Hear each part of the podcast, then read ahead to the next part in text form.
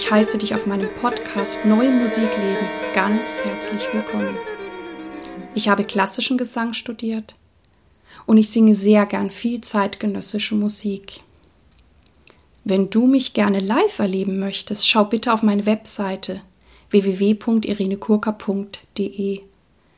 Und falls du schon im Voraus wissen möchtest, welche Folgen im kommenden Monat kommen, darf ich dich ganz herzlich einladen, meinen Newsletter zu abonnieren. Dies kannst du über den Button auf meiner Startseite tun und dann wirst du über zukünftige Podcast-Folgen und auch über meine sonstigen Tätigkeiten informiert. In diesem Podcast geht es um Themen rund um die neue Musik.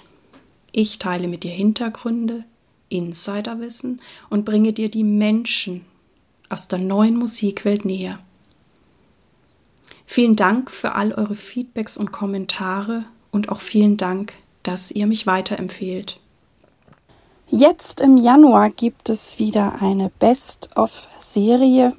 Das habe ich im letzten Jahr schon gemacht und das ist sehr gut bei euch angekommen und für mich ist es auch immer wieder spannend nachzuschauen, welche Folgen von euch ja besonders gern gehört werden, also die wirklich sehr, sehr weit vorne oder ganz vorne im Ranking sind. Und da habe ich wieder drei wunderbare Folgen für euch gefunden und die werden euch jetzt diesen Januar begleiten. Heute haben wir das Interview mit dem Komponisten Johannes Kreidler. Hallo lieber Johannes, ich bin total froh, dass ich heute hier bei dir sein darf und du dir Zeit für dieses Interview nimmst. Hallo liebe Irene, schön, dass du da bist. Wie bist du zur neuen Musik gekommen? Ich komme eigentlich aus einer Nicht-Musiker-Familie, aber aus einer musisch interessierten Familie, kann man sagen. Also eigentlich von, von Lehrern, der Sohn und wir alle vier Kinder sollten auch ein Instrument spielen und ich war da der Jüngste und habe halt auch Instrument gespielt und habe da jedenfalls, als dann Klavier war, also mit der musikalischen Früherziehung, mit der Blockflöte, wie das in Deutschland so ist, da war ich wenig irgendwie interessiert tatsächlich, aber sobald ich angefangen habe, Klavier zu spielen, habe ich Feuer und Flamme da angefangen und auch bald schon dann, dann einfach meine eigenen Stücke komponiert. Also das war ich ganz sozusagen unschuldig. Äh, dachte ich, kann ja auch, kann auch selber was dann mir ausdenken. Und das war natürlich dann aber erstmal so irgendwie in der Art, wie ich halt sonst auch so Klavierstücke wie halt so Alben für die Jugend oder sowas da gespielt habe. Und aber es war natürlich dann schon ein großes Interesse da. Dann habe ich mir halt immer mehr da Bücher besorgt und irgendwann halt auch bin ich dann auf die Musik des 20. Jahrhunderts da gestoßen und äh, habe vor allem eigentlich Musikgeschichte im Radio kennengelernt. Mm, also ich komme aus einer Vorort von Stuttgart und war tatsächlich eigentlich bis zu meinem ja, zu 19. Lebensjahr war ich vielleicht in, in 15 Konzerten oder so etwas. Äh, also ich habe eigentlich mit Ausnahme von dem, was ich halt selber auf dem Klavier gespielt habe, habe ich eigentlich praktisch die ganze Musikgeschichte aus dem Radio kennengelernt. Ähm, und eben dann irgendwann so ab ja, ich weiß nicht mehr, 14, 15 so, eben auch diese nächtlichen Sendungen, in denen neue Musik gebracht wurde, angefangen zu hören und mitzuschneiden. Und das hat mich aber auch interessiert. Ich habe dann irgendwie schon gespürt halt, dass nun mal Schubert nicht mehr die Musik ist, die, die irgendwie ein adäquater Ausdruck unserer Zeit ist, so schön das ja auch ist. Und so habe ich mich halt auch für diese Musik, die doch so eine ganz andere Herausforderung darstellt für das Hören, doch recht bald hat, mir das, hat mich das auch sehr interessiert und gereizt. Ja. Dann habe ich auch selber nicht drin versucht, so zwölf Ton Klaviersonate zu schreiben oder so etwas. Mm, man ist dann natürlich irgendwie als, als Schüler erstmal relativ isoliert, aber das, so war das halt. Was schätzt du an Interpreten besonders in der Zusammenarbeit? Das kann ich eigentlich gar nicht so allgemein sagen. Ich äh, arbeite natürlich gerne gerade auch sowas. Ich habe in den letzten Jahren vor allem Solostücke eigentlich gemacht. Und da will ich halt wirklich von vornherein sehen, was irgendwie so einem Interpreten oder Interpretin einfach besonders liegt, äh, dass man doch denen was halt auch auf den Leib schreiben kann. Das ist natürlich einfach schön für dann funktioniert das einfach besonders gut und, ähm, und Interpreten sind doch einfach doch individuell. Äh, manchmal muss man auch halt manche Schwächen auch vermeiden oder so etwas. Die hat ja jeder Mensch, äh, auch. Aber ähm, ist, ich versuche einfach da dann äh, zu sehen, was, was die besondere Stärken sind. Der eine kann einfach noch ganz besondere Flageolets irgendwie aus seinem Instrument rausholen und der andere hat ein besonderes Repertoire an, an Mehrklängen oder so etwas.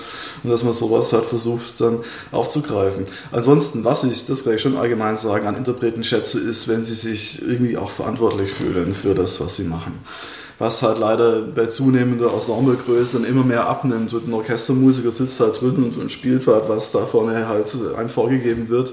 Und ist halt dann diese Mentalität, dann ist die Probe ist eine einzige Katastrophe, aber 14 Uhr sagen die, so, 14 Uhr, ich bin weg. Ja, so, das merkt man dann schon den Unterschied, wenn man mit Schauspielern arbeitet. Ja, die sagen ja wirklich, äh, sag mal, ich brauche noch mehr Proben. Ja, was, was kein, kein Musiker in einem Ensemble würde jemals, das hat eigentlich noch nie gehört, so, sag mal, können wir das bitte noch mehr proben? Die sagen, so, Probenzeit ist um, ich bin weg. Also, es ist einfach nicht deren Verantwortung, die kriegen halt die Noten, spielen es halt und der Komponist ist verantwortlich oder der Dirigent ist verantwortlich, aber sie machen halt nur ihren Job und ja, man hat halt nur drei Proben und so ist es dann halt. Also es ist einfach schön, wenn, wenn, wenn Musiker, das schätze ich, wenn einfach mitdenken, wenn auch mal sagen, sag mal, das klingt irgendwie hier nicht gut. Äh, können wir da, bist du dir sicher, dass das so sein soll? Ja, dass sie einfach auch sich durchaus auch mal ein Urteil erlauben und ähm, vielleicht versteht er es dann nicht, dann muss ich es halt erklären. Aber ich freue mich, wenn der halt irgendwie mitdenkt. Also es klingt sehr einladend und auch, dass du wirklich auch an einer Kooperation interessiert bist mit dem Interpreten. Na klar, ja, ja. Also es ist halt natürlich in der neuen Musik manchmal auch so, dass man halt einen Kommissionsauftrag kriegt von jemandem, der halt in Norwegen lebt. Und dann wird es halt leider schwierig. Dann versuche ich halt wirklich über, erstmal über Videoaufnahmen den noch kennenzulernen oder sowas. Es hat dann manchmal doch seine Grenzen und dann muss man doch wieder so in diesen ja, sozusagen abgefuckten Profi-Modus umschalten und einfach, dann schreibt man eine Partitur, in der alles irgendwie halt drinsteht und hoffentlich kommt man dann auch damit gut zurande. Aber idealerweise äh, hat es irgendwie eine, eine Intensität auch durch, durch einen persönlichen Austausch. Du stehst für den sogenannten neuen Konzeptionalismus. Was genau bedeutet für dich dieser Begriff und wie bist du dazu gekommen?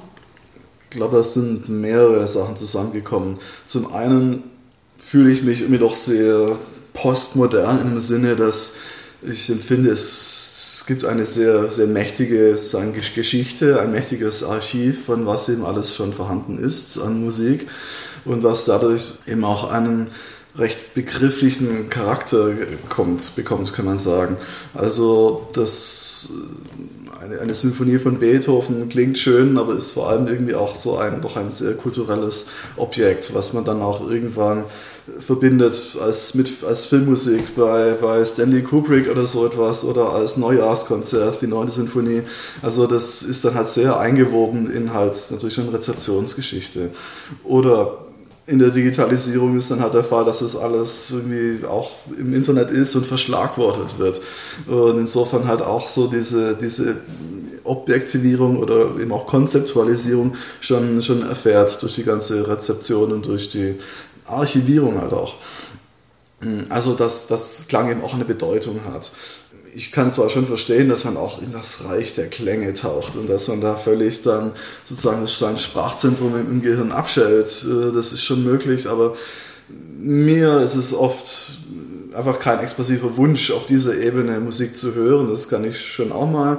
Äh, gelegentlich habe ich auch schon solche Stücke gemacht, aber mm, so, eine abstrakte, ein abstraktes Verständnis von Klang widerspricht einfach doch sehr meiner, meiner Lebenswelt oder meiner Erfahrung, mit der ich halt irgendwie Musik schon seit langem wahrnehme.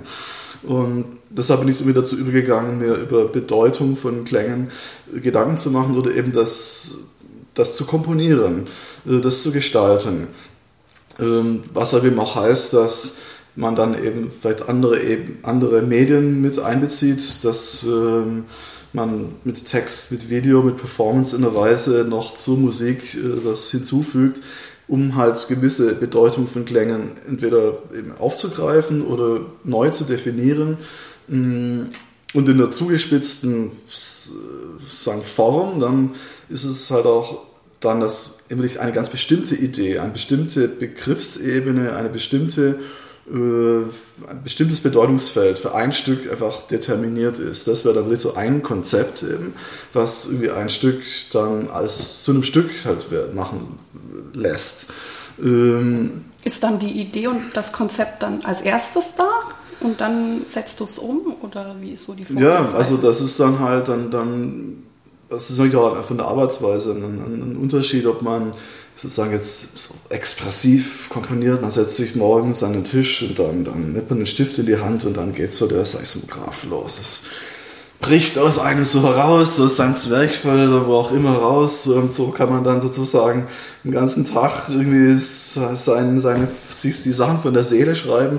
Also verzeihen, wenn ich das ein bisschen ironisch wiedergebe, es ist völlig legitim so zu komponieren.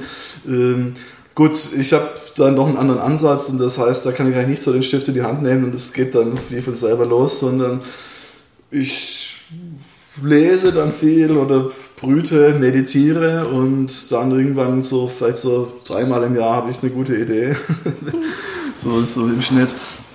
Und äh, die dann halt im, im besten Fall ein ganzes Stück tatsächlich sozusagen von sich aus produziert alles, was daraus dann halt folgt, ist dann halt, äh, muss ich dann halt brav gehorchen der Idee und das dann halt äh, umsetzen, was dann mehr oder weniger auch wirklich doch handwerkliche Arbeit ist. Äh, aber so, so kann es dann verlaufen. Und wenn die Idee einmal da ist, verändert die sich nochmal auf dem Prozess oder, oder ist die dann schon so stark, dass dann einfach nur die passenden Puzzleteilchen zusammenkommen? Eigentlich in der Regel ist, ist eine Idee so irgendwie dann doch auch was, was würde ich sagen, Unteilbares. Man kann es natürlich entwickeln, man kann da noch überlegen, was da alles vielleicht drinsteckt. Und also, um ein Beispiel zu geben, ich hatte irgendwann 2009 oder sowas die Idee, äh, den Bolero von, von Maurice Ravel zu nehmen und da die Melodie wegzulassen. Oder alles Melodische auch wegzulassen, dass man nur die Begleitung hört. Und die Idee habe hab ich dann, glaube ich, so fünf Jahre mit mir rumgetragen und überlegt halt, ist das eigentlich gut? Ist das interessant? Kann man das machen?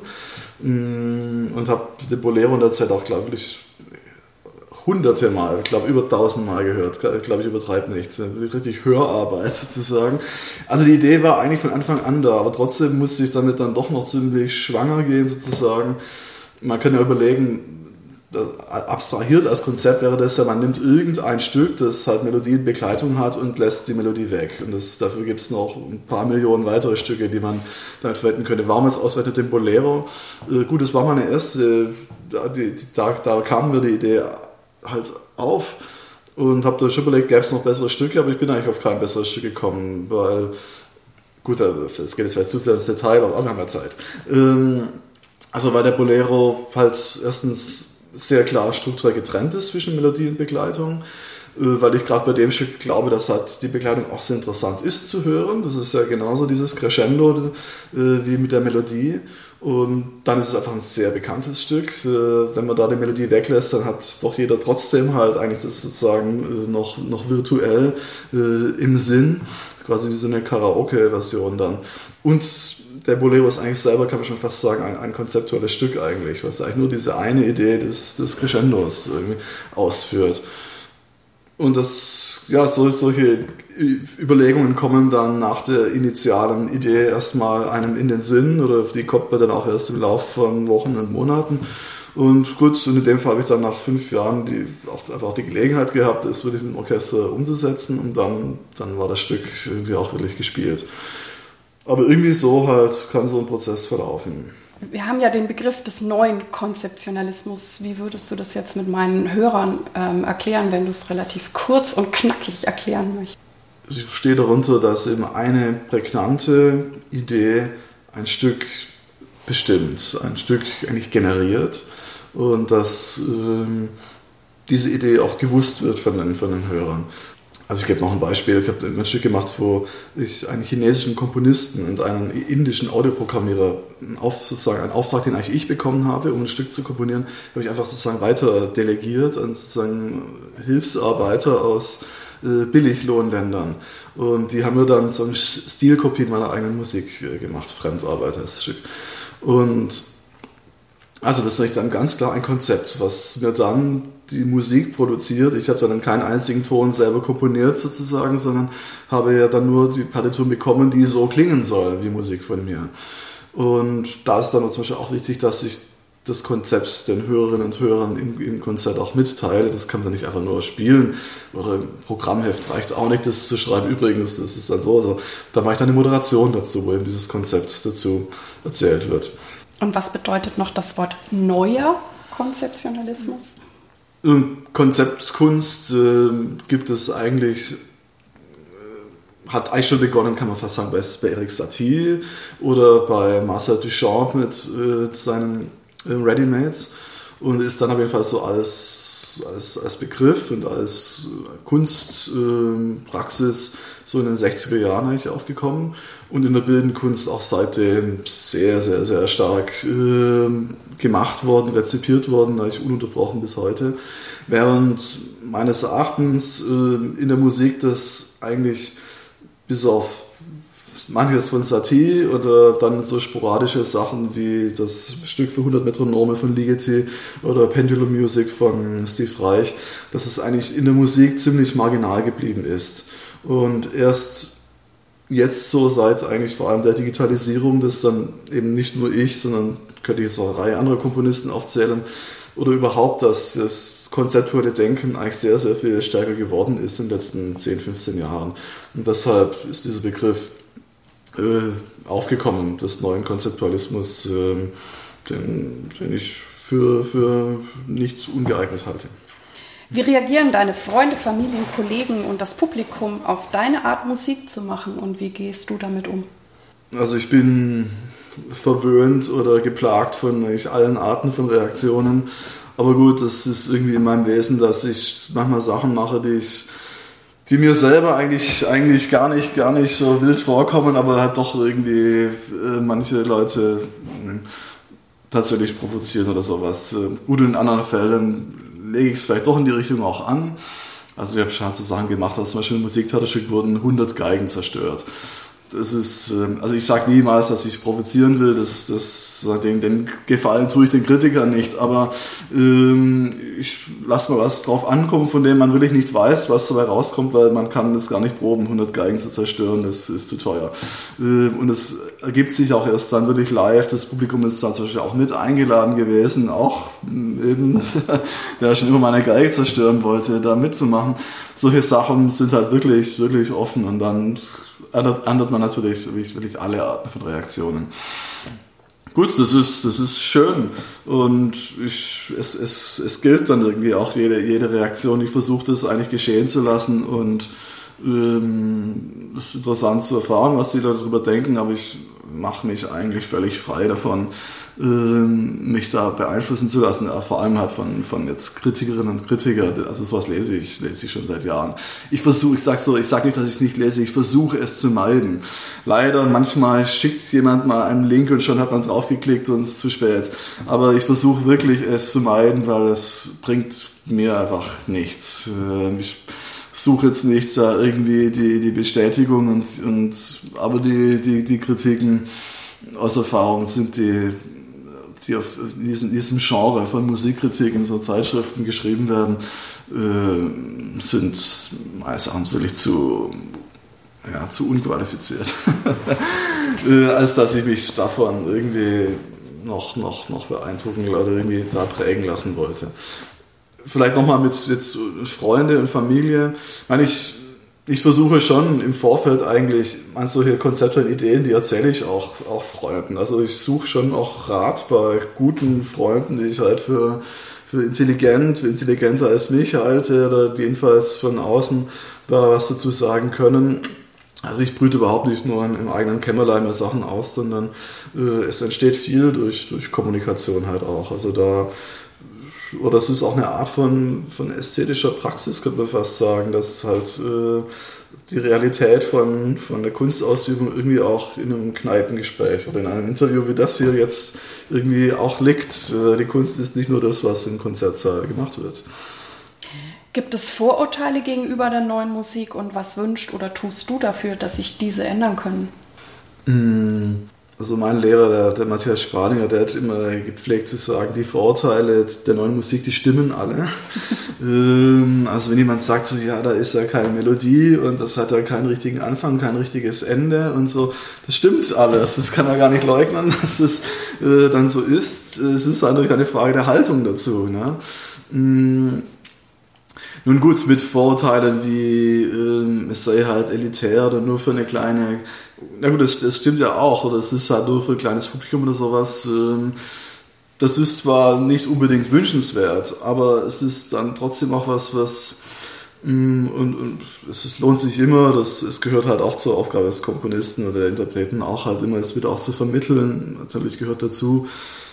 Andererseits darf man auch etwas Stolz damit dann aber auch mal haben, dass wir machen halt etwas, was, was schwierig ist, was eine Herausforderung ist. Und wir verwässern es jetzt auch nicht allzu sehr, um es halt irgendwie dann halt geschmacklich zu, zu erleichtern, sondern das, es ist halt eine kulturelle Praxis, die, mm, die auf jeden Fall wichtig ist, äh, die im Zweifelsfall, glaube ich, doch, ähm, wenn sich politische Umstände dramatisch ändern, dann, dann wäre es absolut wichtig, dass es sowieso so eine Kunstpraxis gibt, dass solche Menschen da sind, ähm, die immer Möglichkeiten offen halten, die die nicht populär sind. Ja, gerade wenn es heutzutage um Populismus in der Politik geht, äh, dann ist es, glaube ich, eine, eine, bedeutende Kraft in, in der Gesellschaft, in der Politik. Von daher, die, die Vorurteile der neuen Musik sind was, was ich versuchen würde, halt zu verteidigen oder eine versuchen, die Haltung damit zu erklären, statt zu sagen, ja, scheiße, es stimmt, es gibt keine Melodie, dann sollten wir jetzt halt doch mal mehr Melodien schreiben. Wie ist dein Zeitmanagement? Hast du tägliche Rituale und was empfiehlst du? Mein Zeitmanagement ist eigentlich sehr, sehr einfach. Ich setze mich morgen an den Tisch, fange an zu arbeiten, bis ich wieder ins Bett falle. Also gut, ich glaube, die meisten Leute in neuer Musik sind, sind ja Workaholics. Ähm, es geht, glaube ich, kaum anders. Es ist, es ist halt, na gut, vielleicht gibt es andere Künstler, die, die können halt irgendwie von 12 bis 18 Uhr arbeiten, dann ist Feierabend. Äh, leider heiße ich mir irgendwie ein, ein, immer ein, ein, unmögliches Pensum auf und habe aber irgendwie daran auch, daran halt auch den Lebenssinn gefunden. Deshalb ist es eigentlich, naja, also es gibt natürlich, die Arbeit ist ja nicht, eben nicht nur zu Hause, man hat natürlich auch seine Konzerte und Konzertreisen, also das ist natürlich was anderes. Ich unterrichte eben auch einmal die Woche und einen Tag in der Woche. Ähm, oder habe dann vielleicht abends irgendwie ein Treffen oder gehe halt auch ins Theater, ins Konzert. Aber ansonsten alle andere Zeit verbringe ich damit zu Hause zu arbeiten. Wobei es dann schon so ist, ich bin morgens in der Regel noch nicht so künstlerisch, ästhetisch, kreativ drauf, äh, trinke halt auch keinen Kaffee und deshalb morgens mache ich eigentlich erstmal, lese ich eigentlich erstmal das halbe Internet durch zur Inspiration oder einfach zur Information und mache halt vor allem auch dann Administration und ja, E-Mails und so weiter oder gebe Interviews. Ähm, das ist sozusagen, also und an einem guten Tag habe ich das vielleicht um, um 10 oder 11 geschafft und dann kann ich, kann ich mich der künstlerischen Arbeit widmen. An schlechten Tagen wird es 15 Uhr, 17 Uhr, ja, oder gar nicht, leider auch. Ja, aber irgendwie so. Was ich halt überhaupt nicht wie andere, manche, es gibt ja Kollegen, Kolleginnen, die, die so ganz feste Uhrzeiten haben, die ich immer um 9 Uhr morgens nehmen einen Stift in die Hand und dann fängt das Hirn auch automatisch um 9 auch an zu liefern. So eine Art von, von strengem Zeitmanagement habe ich, hab ich nie geschafft, weil ich aber auch leider auch immer unterschiedlich gut schlafe und mal besser, mal schlechter. Und das ist unberechenbar leider. Deshalb ist es, wie es ist und äh, ich, schlafe halt, ich schlafe immer aus, äh, was ich empfehlen kann. was soll ich empfehlen? Ähm, na gut, äh, gut, ich habe halt auch keine, keine Familie und ähm, muss nur für jetzt unterrichten nur einen Tag die Woche. Nee, das ist recht, recht komfortabel. Wenn ich, tja, wenn ich was empfehlen soll, also das ist jetzt ist ein harter Spruch ist, wenn ich sage, ich empfehle euch Studenten Studentinnen keine Kinder zu haben. ja, ja, das ist natürlich hart, aber ich, ähm, schwierig in dieser Gesellschaft, in dieser Zeit, äh, sowas wie so eine Art von künstlerischer Tätigkeit auszuüben und dann noch Kinder zu haben, ist, glaube ich, sehr schwierig. Na gut, äh, wie dem auch sei, sonst wüsste ich da jetzt keine spezielle Empfehlung abzugeben. Wofür bist du derzeit dankbar? Also der Ausdruck der, der Dankbarkeit ist nicht so eine Formulierung, die ich so verwenden würde. Also ich sage natürlich, wenn mir die Kassierer noch einen schönen Tag wünschen, dann sage ich Danke und wünsche ihr das auch oder so. Also, ähm, aber ich bin zum Beispiel nicht dankbar, dass, dass meine Eltern mich gemacht haben oder so etwas. Das war ja deren Entscheidung, das habe ich mir gar nicht ausgesucht. Ich bin auch nicht dankbar, dass ich meine Partnerin irgendwann mal kennengelernt habe. Das ist halt irgendwie eine wie auch immer glückliche Fügung oder man hat ja vielleicht auch was irgendwie auch bewusst oder unbewusst dafür getan, aber es ist irgendwie, ich würde es nicht als, als Geschenk bezeichnen. Ja. Wenn, dann bin ich ganz profan dankbar für halt Gefallen, die man die, die einem getan werden, um die man vielleicht gar nicht direkt gebeten hat oder so. Also es hat einfach jetzt ein so simples Beispiel. Ich bin dankbar, dass es Wikipedia gibt. Mhm. Nutze ich ständig und bin dankbar, dass es Leute unentgeltlich für mir alle machen. Ja, für sowas bin ich dankbar. Wer oder was hat dich am meisten geprägt oder inspiriert? Das kann ich überhaupt nicht irgendwie auf eine, eine Person oder eine Sache irgendwie reduzieren. Ich bin, bin halt ein Kunstfanatiker und das auch nicht nur Musik, sondern gerade auch die Theater- und bildende Kunst, Sachen, die mich sehr interessieren.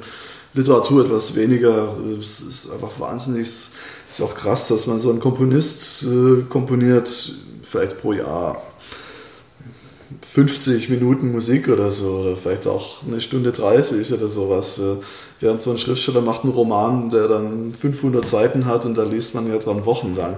Also irgendwie sind Musiker auch sehr gut eigentlich in Erfahrung zu verdichten auf wenige Minuten oder sie schaffen einfach nicht mehr. also Literatur ist leider so wahnsinnig zeitintensiv. Also da, oder ich bin einfach nicht so ein Roman-Fan. Also ich lese dann lieber Essays oder, oder sowas wie literarische Tagebücher oder so. Also ich lese schon ständig.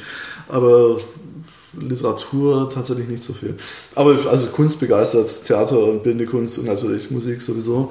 Mm, ähm, und da habe ich mich einfach, einfach seit ich neun bin, angefangen, mich irgendwie von Komponist zu Komponist und von Künstler, Künstlerin durchzuarbeiten. Es gibt halt immer so Phasen, wo man halt mal alle Filme von Pasolini oder alle Filme und da, dann schaue ich auch wirklich alle, alle von Fassbinder anguckt oder sowas und schaue mir dann in den goldenen Zeiten der Volksbinde wirklich jede Inszenierung von Castorf an oder sowas und von Polesch. Ähm, es gibt ja immer so Phasen, wo man sich schon besonders begeistert für, für bestimmte Personen oder sowas. Aber da könnte ich jetzt eine Riesenliste irgendwie aufzählen. Das ist ja auch immer als Künstler, dass man seine, seine Biografie der, der Einreifung und Schreibbewerbung studiert hat oder sowas. Gut, auf dem Papier habe ich bei Matthias Sparlinger und Orm Finnender studiert, aber ich habe auch bei Johann Sebastian Bach studiert und bei Ludwig van Beek und, und, und so weiter. Und tausend weitere Namen. Was bedeutet es für dich, sich treu, authentisch sein in dem Musikbusiness und wie gelingt dir das? Das ist wirklich ein sehr, sehr heikler Punkt. Ähm, wir leben, das kann man glaube ich schon sagen, hier in Deutschland eigentlich schon als Komponisten, Komponistinnen, Interpreten, Interpreten eigentlich schon in einer vergleichsweise guten Situation. Es gibt doch wirklich sehr viel neue Musik, es gibt viele Möglichkeiten der, der Förderung, es gibt viele Leute, die es äh, durchaus mit großem Idealismus machen. Das wenige davon, soweit ich es weiß und glaube, sind, sind einigermaßen reich, aber es, man darbt auch nicht völlig rum. Also es geht an sich schon soweit ganz gut. Also ich weiß, weil zum Beispiel Lyriker Lyrikerinnen haben es in Deutschland viel schwerer. Wir haben ja zum Beispiel auch Radiostationen und so weiter und doch viele Festivals. Also das ist erstmal eigentlich äh, doch vergleichsweise gut. Aber diese Institutionalisierung hat halt auch ihre Kehrseiten, dass man dann mh, mm, ja, in solchen Mühlen dann auch steckt von ähm, solchen Projekten, wo dann gewisse Themen zum Beispiel vorgegeben werden. Das also, ja, wir haben jetzt hier also ein Projekt zum Thema Flüchtlinge und jetzt gibt es hier ein Gedicht von einer iranischen Lyrikerin und jetzt komponiert doch mal da ein Stück damit oder sowas. Und ich finde, das ist einfach der, überhaupt nichts gegen Lyrik von iranischen Lyrikerinnen, aber es ist einfach der, dieser Weg, finde ich, schwierig. Das sehen vielleicht andere Künstler und Künstlerinnen anders, aber ich finde halt, ein Künstler sollte meinetwegen nachts um vier aufwachen. Ach genau, ich will was mit dieser iranischen Lyrikerin machen. Ja, das mich seit langem schon irgendwie fasziniert mich das.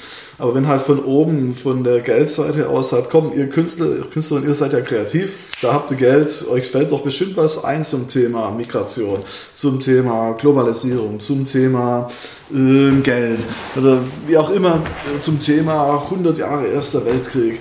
Also ihr, ihr seid doch die Kreativen. Also ich finde halt, ein Künstler, eine Künstlerin sollten ihre eigenen Themen, ihre eigenen explosiven Bedürfnisse und ihre Dinge auf der Seele haben die, ich glaube, es wird dann einfach am besten, was dabei rauskommt. Aber das ist ein Thema, es ist durchaus kontrovers. Ich weiß, es gibt auch Kolleginnen und Kollegen, die sagen, sie brauchen das Gefühl, gefragt zu sein. Sie brauchen das Gefühl oder sie brauchen sogar auch einen Widerstand, irgendwie was, was sie erst herausfordert. Erst dann können sie Fantasie entwickeln. Mir geht das eigentlich nicht so. Mir gibt die Welt an sich genug Widerstand und genügend Inspiration. Das, da brauche ich irgendwie nichts. Es sind halt dann oft so, doch, glaube ich, eben auch eher unkünstlerische äh, Art und Weisen, wie dann halt von der anderen Seite von Institutionen aus dann solche Projekte angedacht werden. Es ist also, also gut gemeint, dass man zum Thema 100 Jahre Erster Weltkrieg was macht. Mm, aber es, ist, es muss einfach ein explosives Bedürfnis von Künstlern sein, was solche, solche Projekte, solche Kunstwerke hervorbringt, ist meine Meinung. Also die Authentizität heißt dann eben auch, dass man solche Anfragen halt auch ablehnen kann. Was natürlich ein Luxus ist, eine Gefahr, dann, wenn man einmal was ablehnt, dann wird man nie wieder von der Seite vielleicht gefragt, aber, aber da habe ich zum Glück immer schon entschieden, dass ich einfach auch einen, einen, einen Brotjob noch irgendwie habe, dass ich halt noch auch unterrichte und damit halt finanziell schon nicht völlig davon abhängig bin, dass ich mich halt, also ich sage das so, so, so hart, mich nicht prostituieren muss für halt alles, was nur reinkommt. Hauptsache, ich kann halt meine Miete bezahlen, sondern dass ich halt, ähm, also ich sag so ein bisschen im Spaß, es ist ja gar nicht so dramatisch, aber ich mache über alles einen Vortrag. Wenn mich fragt, über australische Steppengräser einen Vortrag zu halten, wenn es gut bezahlt ist, dann würde ich auch das irgendwie vielleicht machen. Aber was wirkliche Kunstwerke betrifft, bin ich wählerisch. Ähm, und das, äh, den, den, den Luxus, den versuche ich mir eisern. Und das empfehle ich auch unbedingt allen Studierenden immer, dass man sich nicht korrumpieren lässt von, von halt netten Angeboten, die halt mit ein paar Geldscheinen und was weiß ich noch Radio- und CD-Produktion winken, irgendwie nur Sachen machen, die einem wirklich auf dem, auf dem Herzen liegen. Was bedeutet für dich Erfolg? Also diese neue Musikwelt ist so, man, man muss Erfolg haben. Also einfach um an, um, was wir machen, ist ja in der Regel sehr ressourcenintensiv. Also wir brauchen solche Institutionen natürlich und äh, die Ensembles, Konzertsäle und so weiter, Festivals, äh, Gelegenheiten zur Verfügung stellen. Und halt, um an sowas ranzukommen, muss man natürlich eine Reputation entwickelt haben. Ne? Das, das, ist natürlich klar. Insofern ist man halt schon auf diesen, diese Art von, von Erfolg oder Reputation in Gottes Namen angewiesen. Also man muss Karriere machen. Ja, also jeder Vorwurf von, von Karrierismus ist erstmal eigentlich falsch, weil es die, die Struktur ist, ist einfach so. Ja. Sonst könnte man, man kann einfach nicht unbekannt sein, Orchesterstück schreiben, zehn Jahre lang und dann, so, jetzt wird es bitteschön gespielt. Das, so geht's halt nicht. Man muss halt sich da halt hocharbeiten und erst im Kleinen, ehe man halt ein großes Projekt machen kann.